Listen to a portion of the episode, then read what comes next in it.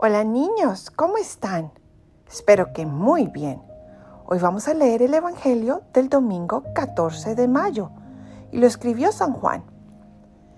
En aquel tiempo Jesús dijo a sus discípulos, Si me aman, cumplirán mis mandamientos.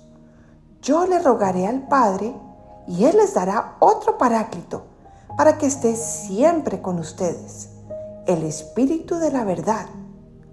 El mundo no puede recibirlo porque no lo ve ni lo conoce. Ustedes, en cambio, sí lo conocen porque habita entre ustedes y estará en ustedes. No los dejaré desamparados, sino que volveré a ustedes. Dentro de poco, el mundo no me verá más, pero ustedes sí me verán, porque yo permanezco vivo y ustedes también vivirán. En aquel día entenderán que yo estoy en mi Padre, ustedes en mí y yo en ustedes. El que acepta mis mandamientos y los cumple, ese me ama. Al que me ama a mí, lo amará mi Padre. Yo también lo amaré y me manifestaré a él. Palabra del Señor. Gloria a ti, Señor Jesús.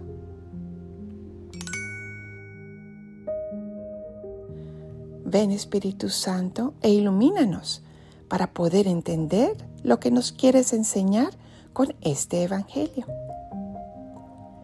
Niños, ustedes saben que Jesús estuvo aquí en la tierra y luego murió, resucitó y subió al cielo. Pero Él sabe que no nos quería dejar solitos, no. Por eso nos mandó su Espíritu, el Espíritu Santo, el amor, que es una fuerza que nos da en los momentos en que lo pedimos.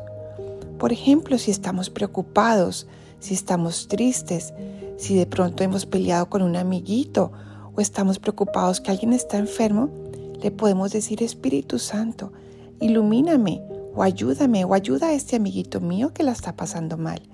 Siempre podemos acudir a él. Y eso es como si estamos jugando un juego de Nintendo y nos llega un superpoder que podemos saltar o volar o destruir al enemigo más fuerte, eso es el Espíritu Santo para nosotros. Es un superpoder que solo necesitamos pedirlo y nos lo da. Entonces, niños, recordemos, Jesús no nos dejó solitos, Él nos ama mucho, nos dejó el Espíritu de su amor, del amor con el Padre, es decir, el Espíritu Santo. Y es un superpoder que tenemos, solo necesitamos pedirlo, decirle Jesús, envíanos tu Espíritu y así estaremos mejor. Entonces cuando vayamos a misa o en nuestras oraciones, démosle gracias a Dios. Así, Señor, gracias por enviarnos tu Espíritu para ayudarnos en todos los momentos difíciles que tengamos y que tengan los demás. Te queremos mucho y quédate con nosotros siempre.